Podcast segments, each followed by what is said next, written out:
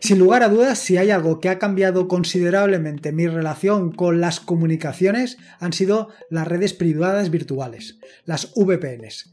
Pero no las VPNs de adquisición, de compra o de alquiler que hay por ahí, sino las VPNs propias. Y me estoy refiriendo básicamente tanto a OpenVPN como a WireGuard. Aunque hace ya algunos episodios del podcast, hace bastantes, te comenté que había abandonado con hacía bastante tiempo también, OpenVPN en favor de WireGuard, lo cierto es que una cosa no quita la otra. Tengo que agradecerle sinceramente a OpenVPN esta apertura hacia el exterior. Actualmente, para mi desgracia, estoy detrás de un CGNAT, con lo cual las posibilidades de entrar desde el exterior a casa pues se han vaya, se han convertido en algo más complicadas. O se habían convertido algo más complicadas, pues si no tuviéramos en cuenta las posibilidades que nos ofrecen las VPNs para saltarnos este tipo de restricciones. Y precisamente de esto es de lo que te vengo a hablar en el episodio del podcast de hoy. Recientemente he estado manteniendo diferentes conversaciones, la mar de animadas, con Rapejim y con eh, Ángel de YouGeek, en referencia precisamente a esto de las OpenVPN, bueno, de las VPNs de WireGuard y de em, OpenVPN, y de cómo cada uno de nosotros las tenemos configuradas. Me ha parecido bastante interesante, me ha parecido algo suficientemente relevante como para que lo traiga de nuevo al podcast y te cuente un poco, pues, cómo lo tengo configurado yo, por si acaso esta configuración te puede ser de utilidad o no, simplemente por contarte mi experiencia. Pero lo cierto es que, como te decía anteriormente, ha supuesto una verdadera revolución, tanto en mi forma de mm, relacionarme con el exterior como en mi forma de trabajar. Así que en breve te cuento exactamente de qué va esto.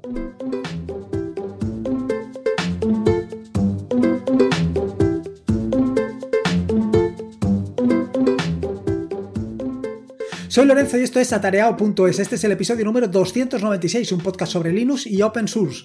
Aquí encontrarás desde cómo disfrutar al máximo de tu entorno de escritorio Linux hasta cómo montar un servidor web, un proxy peso, una base de datos, por supuesto una VPN, o cualquier servicio que puedas imaginar en una Raspberry, en un VPS o en cualquier servidor. Vamos, cualquier cosa que quieras hacer con Linux, seguro, seguro que la encontrarás aquí. Bueno, como te decía, esto es casi un homenaje, una... Eh, ¿Cómo te diría yo? Una... Ahora no me sale exactamente la palabra que estoy buscando. Sí, bueno, ¿por qué no? Un homenaje, un homenaje a las VPNs, pero me refiero a esto, a las VPNs que te montas tú, a las VPNs que tienes tú.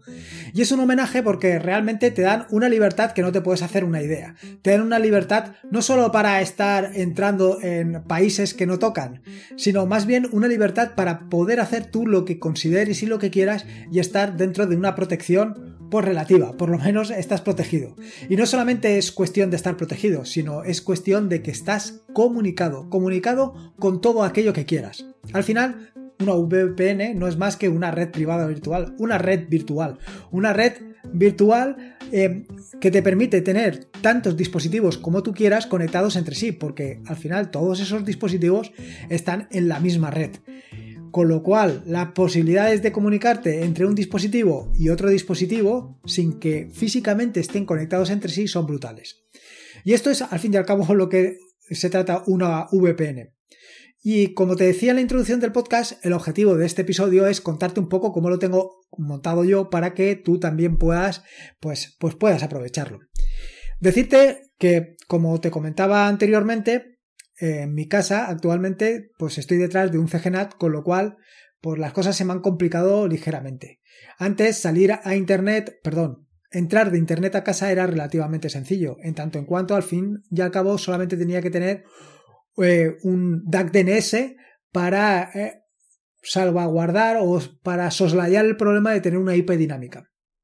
En el caso actual, al estar detrás de un CGNAT, pues la cosa es un poco más complicada. Y entonces lo que he hecho, que me parece una idea excepcional, bueno, tampoco es que yo sea un lumbrera, seguro que lo he leído de algún sitio, pero me parece una idea muy buena por, por lo que te voy a contar a continuación. Se trata de montar en un VPS, en, particular un VPS que no vas a tener en casa, sino un VPS alquilado, donde yo tengo otros diferentes servicios, pues montar en ese VPS WireGuard. Por ejemplo, WireGuard o también podrías montar cualquier otro servicio. ¿Por qué? Pues por la sencilla razón de que teniéndolo en un VPS, primero, que tú no te vas a preocupar de que ese VPS esté siempre en marcha. Ese VPS ya se encarga en eh, los dueños del, del servicio de que esté funcionando. Bueno, a menos de que por desgracia se queme.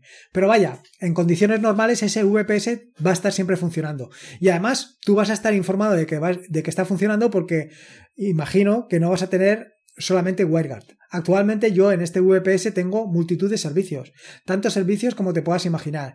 Pues imagínate, File Browser, em, por supuesto tengo ahí montado mi, em, ¿cómo se llama? Mi proxy inverso de referencia, que es Traffic, tengo montados eh, WebDAV, tengo montado eh, Camboard, en fin, que tengo multitud de servicios que me dan em, diferentes utilidades y que puedo consumir siempre esté donde esté con eh, la ventaja de que siempre van a estar levantados en tanto en cuanto, pues, el, el como te digo, el, em, proveedor del servicio, el proveedor de ese VPS, se preocupa de que esto esté levantado. Y no soy yo. Bueno, como te digo, allí va a estar montado mi VPN, mi WireGuard en este caso, frente a OpenVPN, pero que podría haber sido cualquiera de los dos. También podría haber sido OpenVPN. Allí no lo tengo montado como Docker, sino que lo tengo montado directamente. O sea, simplemente he instalado, es un servidor con Ubuntu, he instalado WireGuard y a funcionar. No me he tenido que calentar más la cabeza. Eh, allí además he establecido cuáles son los clientes que se van a conectar a esa red y, em, y por supuesto he configurado el servidor para que todos esos clientes se puedan, se puedan conectar. ¿Y qué clientes tengo allí configurados? Pues actualmente tengo configurados cuatro clientes. En concreto tengo dos Raspberries que tengo en casa. Aparte tengo, tengo el, em, ordenador, el ordenador portátil que mm, traigo y llevo de un sitio para otro y por supuesto el móvil. Tengo que decirte que para el ordenador portátil, para el ordenador que normalmente utilizo para viaje, tengo eh, dos configuraciones. Una primera configuración que lo que hace es que todo el tráfico que sale del, eh, del portátil pasa por el VPS, todo el tráfico, por el VPS no, por la VPN, todo el tráfico pasa cifrado, de manera que eh, no dejo escapar nada. Esto lo hago así porque de esta manera, aunque me esté conectando a una página web que no tenga una conexión segura, al pasarlo por el VPN, a pasarlo por la red privada virtual, estoy pasando por un, eh, un protocolo cerrado, estoy navegando a través de mi VPN. Pero no solamente esto, sino que como estoy navegando desde mi VPN, el proveedor de conexión o el proveedor de la conexión no sabe dónde me estoy conectando. Bueno, sabe que me estoy conectando a un VPS, pero no sabe desde el VPS hacia dónde me estoy conectando. Esto no quita con que el proveedor del VPN, del VPS, sí que sepa dónde me estoy conectando. Evidentemente, él puede ver toda y puede eh, mantener un registro de todas las conexiones que estoy haciendo desde el VPS a cualquier otro sitio. Pero la primera, que es la mía, la que va desde mi ordenador hacia el VPN, ahí no se sabe dónde me estoy conectando. Todo eso está cifrado. Porque estoy dentro de una red privada virtual. Vale, esto es para mi ordenador, que como te digo tengo dos, dos tipos de conexiones. Una por la que paso todas las comunicaciones y otra donde solamente me comunico con aquellos elementos de la red privada virtual. Que como te he dicho son en particular las dos Raspberries y por el otro lado el móvil.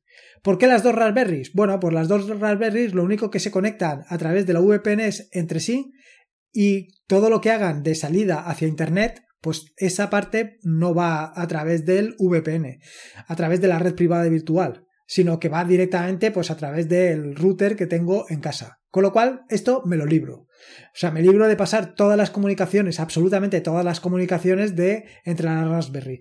Pero esto no quita que cuando yo me quiera conectar a una de las dos Raspberry, simplemente tengo que ir desde mi portátil o desde el móvil a la 10, 200, el número que sea, y estoy conectado directamente vía SSH o vía si tengo levantado algún servicio eh, por el puerto 80 o por el puerto 443 pues voy a ir directamente es decir tengo las opciones de o bien desde mi portátil estando ya en la VPN, conectarme directamente a la Raspberry en el caso de que esté todas en la VPN, de una manera sencilla, práctica y cómoda.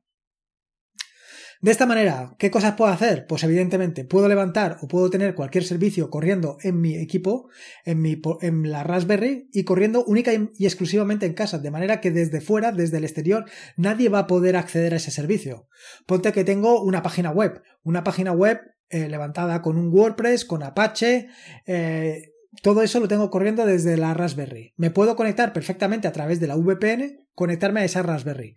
Conectarme a esa Raspberry en la 10200, eh, bueno, vaya, la IP de la Raspberry y al puerto 80 o al puerto 443, dependiendo de lo que quiera. En, general o en particular, como lo quieras ver, me podría conectar siempre al puerto 80, porque eh, al estar siempre dentro de la red privada, de la red privada virtual, nadie puede meterse en mis comunicaciones. Estoy siempre con un protocolo cerrado, un protocolo cifrado. Nadie sabe qué es lo que estoy haciendo. Particularmente nadie. Eh, no solamente esto, sino que además me puedo conectar desde SSH, vía SSH, a la Raspberry o a la otra Raspberry a través de, la, de esa conexión SSH. Puedo conectarme en, vía WebDAV puedo conectarme a todos los servicios que tengan en cualquiera de las dos Raspberries. Y como te digo, puedo utilizar o bien eh, cifrando todas las comunicaciones a través del, ordenador o bien solamente las comunicaciones relativas a la VPN. De esta manera, cuando estoy en casa, eh, puedo optar por conectarme directamente. Cuando estoy en una red eh, segura en una red, por ejemplo, en la red de casa de un amigo, pues podría conectarme a Internet directamente sin pasar por el VPN, sin pasar por el VPS y el VPN, mejor dicho, y conectarme al VPN cuando quiera conectarme las dos Raspberries. Y lo mismo pasa con el móvil. Con el móvil eh, sí que todas las conexiones van cifradas, van a través de la VPN. ¿Por qué? Por cuestiones prácticas, por cuestiones de seguridad. Eh, cualquiera que mire dónde me estoy conectando, lo único que va a ver es que me estoy conectando a un VPS, que me estoy conectando siempre al mismo VPS, siempre me estoy conectando a la misma dirección, pero no saben a dónde me estoy conectando. Vuelvo a insistir, esto no quita con que el proveedor del VPS de mi servidor virtual sepa dónde estoy haciendo todas las conexiones, tenga logado o tenga logado es tenga registro de todas las conexiones que salen del VPS hacia el exterior y todas las que le entran. No sé si, no sé hasta qué punto todo este protocolo está eh, registrado. Pero lo que sí que tengo claro es que todo va a pasar a través de la VPN y las conexiones que vayan desde el móvil hasta el VPN, hasta el VPS y desde las Raspberries y desde el ordenador hasta el VPS van cifrados, porque es todo una red virtual. Y esto es una de las grandes ventajas. Una de las grandes ventajas porque puedes estar o es un paso más para estar seguro en lo que se refiere a tus comunicaciones. Que seguro, seguro nunca estás, porque siempre hay algún tipo de problema, siempre eh, puede haber alguien que esté esnifando eh, todas tus comunicaciones, en fin, qué posibilidades de que alguien te esté espiando siempre va a haber. Pero es una manera de tenerlo seguro.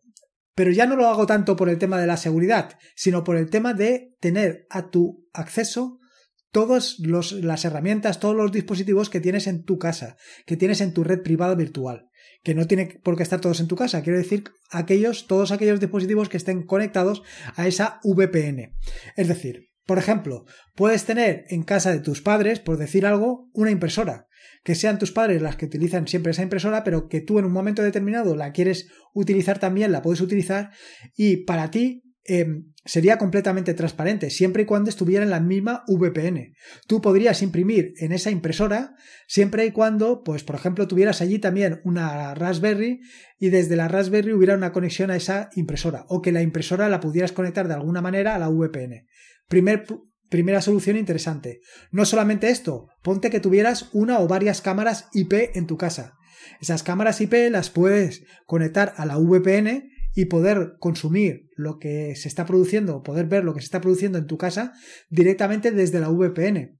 No tendrías que hacer cosas extrañas, simplemente te tendrías que conectar como un elemento más a esa VPN. Con la ventaja de que todas esas comunicaciones están cifradas y nadie, nadie sabe dónde te estás conectando, porque estás dentro de la VPN. ¿Qué más cosas puedes hacer? Interesantes.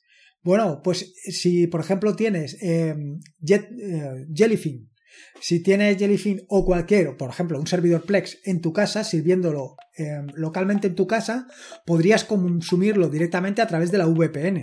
Simplemente sería que ese dispositivo mm, puede ser una Raspberry o puede ser un NAS, lo tendrías que tener conectado a través de la VPN y lo podrías consumir ya sea en el móvil o ya sea en tu portátil. En fin, que como estás viendo tienes multitud de configuraciones y no solamente para eh, conectarte a otros países porque eh, no está permitido conectarte desde España a esos países o a, esas, eh, a esos servicios, sino sobre todo por sacar beneficio a todo lo que tú tienes a tu alcance, a todo lo que tú tienes a tu disposición, a todos tus elementos, a todos tus dispositivos, a todas tus configuraciones.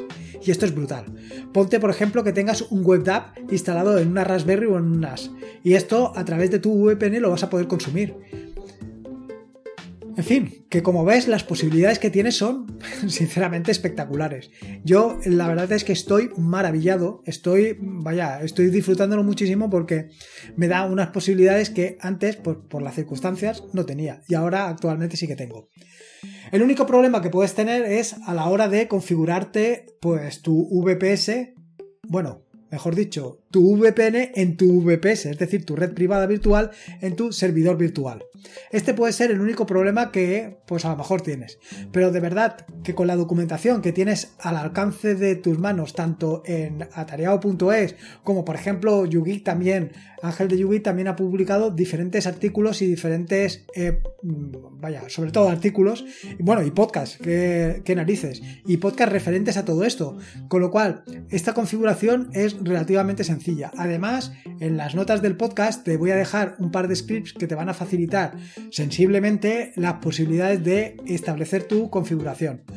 Yo actualmente tengo un directorio dentro de mi VPS, dentro de mi servidor virtual, con pues todas las configuraciones del VPN, de manera que generarme un nuevo eh, cliente es relativamente sencillo.